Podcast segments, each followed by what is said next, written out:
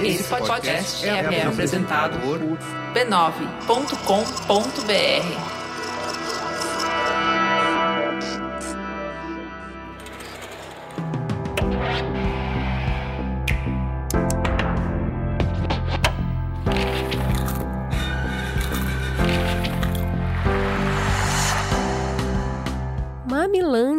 Bem-vindos ao nosso espaço de reflexão a partir de produções culturais. Eu sou a Cris Bartz. Eu sou a Juva Lauer e esse é o Mamilos Cultura.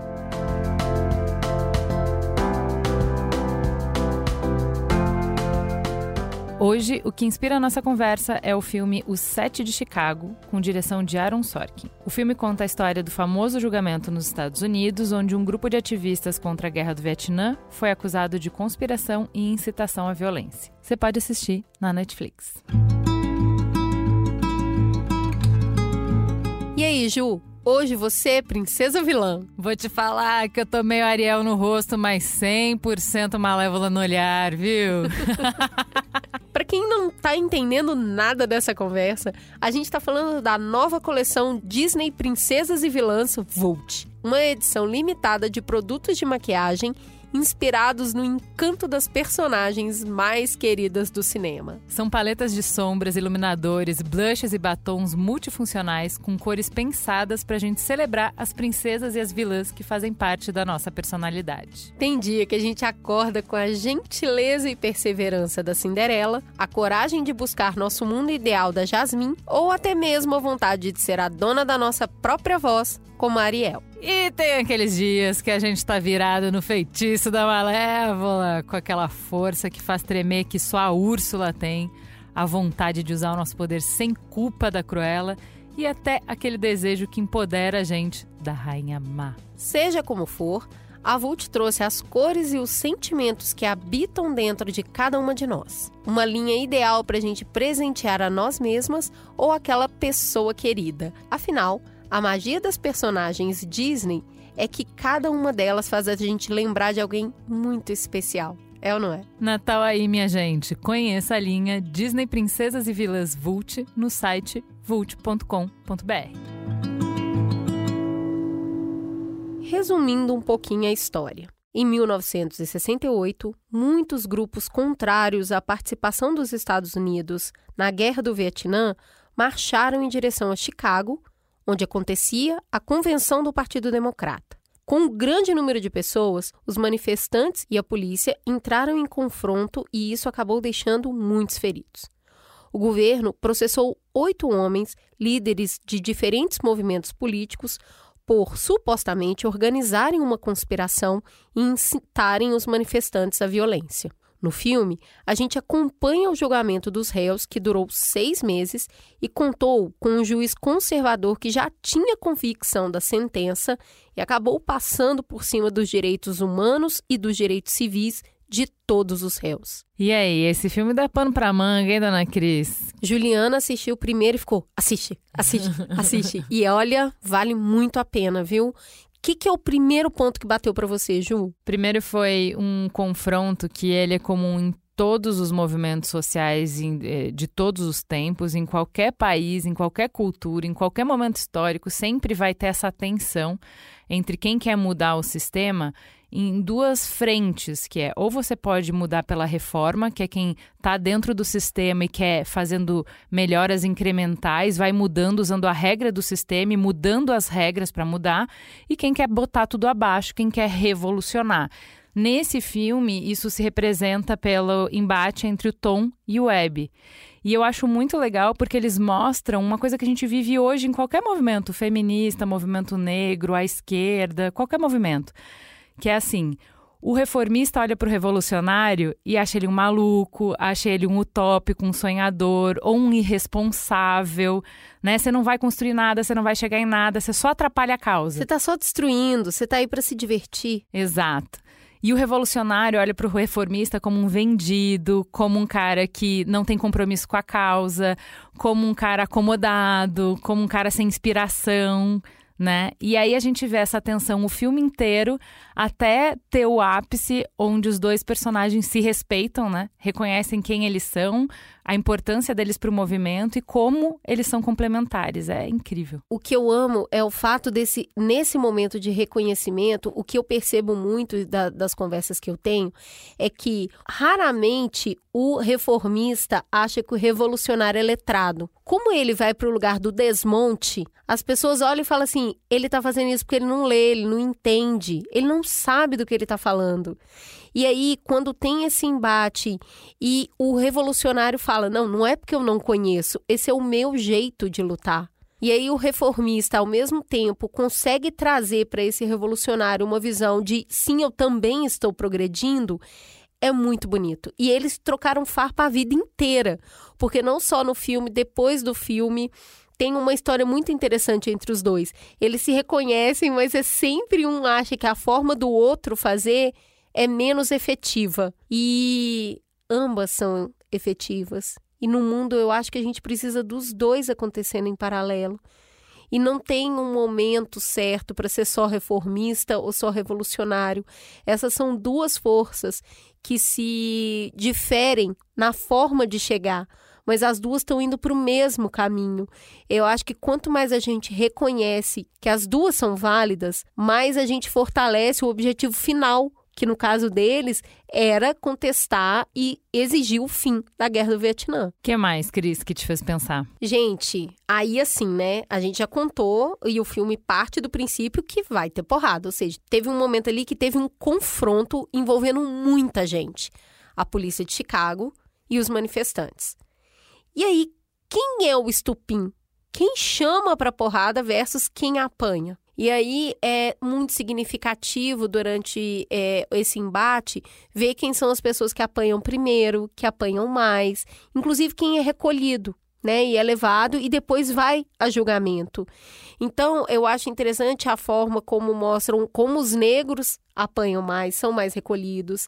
Tem especificamente uma mulher nessa cena de manifestação, que ela paga o preço que todas as mulheres sabem qual é. Quando você está se manifestando, o seu corpo é um instrumento de subversão na presença, né? Você está ocupando o espaço ali. E todo mundo apanha, mas a mulher, além de apanhar, ela está muito exposta à violência sexual. Então sempre tem interseção de opressão, né? e o da mulher vai muito para o lugar do corpo. E aí, assim, tudo bem. Quem chamou, a Cris falou, né? Quem chamou para porrada no palco foi o Tom, que é o reformista, que é o homem que pertence ao sistema, que sabe navegar dentro do sistema e ele acredita que se ele jogar pelas regras, ele tem algum jeito de mudar. Agora, quem vai no julgamento? O homem negro que é preso junto com eles, que é um dos oito e no final viram sete por que, que é isso? Porque ele não recebe o mesmo tratamento do sistema, e isso está muito claro no, no, é, no filme. Então, assim, quando o homem branco fala queima tudo, destrói o supermercado, põe fogo, ele vai enfrentar um julgamento se isso acontecer. Que julgamento que o homem negro que participou desse protesto ou que foi chamado para esse protesto vai receber? Não é o mesmo. Não é o mesmo. E eu acho importante, o filme não é um documentário, então entender um pouco mais dessa história é legal depois, mas é muito importante perceber que no filme os acontecimentos mais marcantes, na verdade, eram fatos reais. Então, ter uma pessoa amarrada e amordaçada no tribunal acontece porque essa pessoa é preta. E, inclusive, buscando jurisprudência para que isso fosse efetivado. Então, não é igual para todo mundo. Eu acho que a gente tem que entender que quando a gente fala fogo nos racistas e fogo nos fascistas, é, vão lá e taquem fogo, né? Quando é a minoria em posição de poder que tem o corpo como instrumento de subversão, ela paga um preço muito mais alto.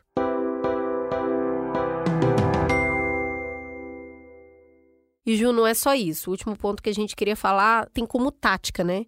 tática de fazer manifestação, tática de chamar atenção, e eles gritam em vários momentos: o mundo está assistindo. E aí? Eu achei bem interessante, assim, o, o filme é quase didático para mostrar o preço que se paga e como que se organiza é, uma tentativa de, de questionamento do status quo, né? Então, tem um aparelhamento enorme. A gente está falando de você se colocar contra uma estrutura que movimenta bilhões, porque a guerra movimenta a tecnologia, a guerra movimenta a economia, a guerra movimenta a política. Então é de interesse de muita gente que tem muito poder que a guerra continue. Como é que jovens, estudantes ou profissionais podem se opor a um status quo tão poderoso. E o filme é muito didático de mostrar, olha só. Então vamos lá, a gente tem ideias, a gente tem que disseminar ideias, a gente tem que mobilizar pessoas e a gente tem que agir no momento em que a gente consegue tocar o máximo de pessoas. Então tudo foi estratégico. Onde, quando, quem, o que falou, tudo isso era estratégico. Quando o Tom chama para briga mesmo, ele usa uma frase que tem um impacto enorme. Ele pega o microfone e grita: se o nosso sangue vai ser derramado, que seja por toda a cidade. Inicialmente isso parece perdi a cabeça e falei isso. Mas, cara, a partir do momento que deixa de ser uma briga concentrada em uma praça, e isso acontece na cidade inteira, com diversos grupos de enfrentamento, você fala: peraí, sabe esse negócio que no Brasil fala muito fato isolado? Quando acontece isso como estratégia e tem vários focos acontecendo na cidade inteira, as pessoas são obrigadas a olhar. E é muito interessante que a escolha tenha sido feita do embate acontecer na frente de um bar de pessoas conservadoras da cidade. Eles foram obrigados a olhar e enxergar aquilo. Então vira assunto de massa, fura a bolha, tira desse lugar de imagina, isso foi um fato isolado. Não. A tática então é muito efetiva. Todo mundo teve que assistir porque isso estava acontecendo em todos os lugares. A mídia teve que reportar. E aí vira um assunto importante para todo mundo. E nisso, o final da história que é, mas por que que eles fizeram isso? Por que essa briga toda? Por que depredar? Por que tacar fogo? Puxa, eles querem o final da guerra do Vietnã. E aí você é obrigado a suscitar o assunto final. Então, gente, é, são formas diferentes de fazer, mas é isso, no final do dia, todos eles queriam que não houvesse mais a guerra no Vietnã. O que é violência, né? Porque a acusação é vocês incitaram a violência. O que deixa claro é eu não incitei a violência. A violência ela acontece eh, independente de eu querer. A gente avisou onde ia acontecer a manifestação, a gente estava manifestando ideias. É a polícia que vem é, trazer essa violência porque essas ideias não podem ser ventiladas, essas ideias não podem ter holofote. E aí, quando a, a grande questão é: ah, vocês falaram para as pessoas derramarem o sangue delas, vocês falaram para as pessoas irem para o confronto. Não. Sabendo que o confronto era inevitável, vendo a polícia vir para cima da gente, a gente significou a violência. Que é, já que a violência vai acontecer, que ela conte uma história e que ela conte a nossa história. Então, isso eu achei bem foda. É, e também achei interessante que eles não teriam conseguido reverter o julgamento, como eles conseguiram, anular o julgamento, se não fosse o depoimento do promotor geral, que tinha acabado de perder o cargo. Então, ele é, como a Cris falou, um Eduardo Cunha, que estava magoado por perder o poder, que estava puto. Ele não era uma pessoa profundamente identificada com a causa, ele não era uma pessoa que eh, tinha comprometimento de bandeira com eh, os manifestantes, mas ele foi instrumental, ele foi essencial para atingir o objetivo. Então, para mim, é muito didático que, assim, na luta você não pode contar só com quem está no seu time, só com quem quer as mesmas coisas que você, só com quem acredita nas mesmas coisas, só com quem tem as mesmas táticas. O nome disso é política, né? Eu queria encerrar esse, esse Mamilos falando um pouco do que eu aprendi com o Turô, que é o autor do Desobediência Civil. E aí eu chego numa conclusão pessoal da diferença de pacifismo e de não violência. Que esse pacifismo, ele é passivo mesmo. E a não violência, é ativa. E aí tem um debate muito grande se depredar bens é violência ou não. Mas existe muita gente dentro do movimento de não violência que aceita a depredação como uma forma de protesto. Eu, Cris Bartz, eu considero violência atos contra as pessoas, plantas, animais, seres vivos, como o Renato Nogueira nos ensinou, o orgânico. Mas vivemos numa sociedade que ela supervaloriza o que o Renato nos falou que é sintético. Então, a gente valoriza mais o que é sintético do que é orgânico. Nessa sociedade que é patrimonialista, que coloca bens acima de pessoas. Então, é só você olhar quem está preso no Brasil. A imensa maioria, mais de 90% das pessoas encarceradas, elas estão presas por crime contra o patrimônio, que é roubo, que é tráfego. E eu não sei se a gente pode chamar isso de violência ou desobediência civil.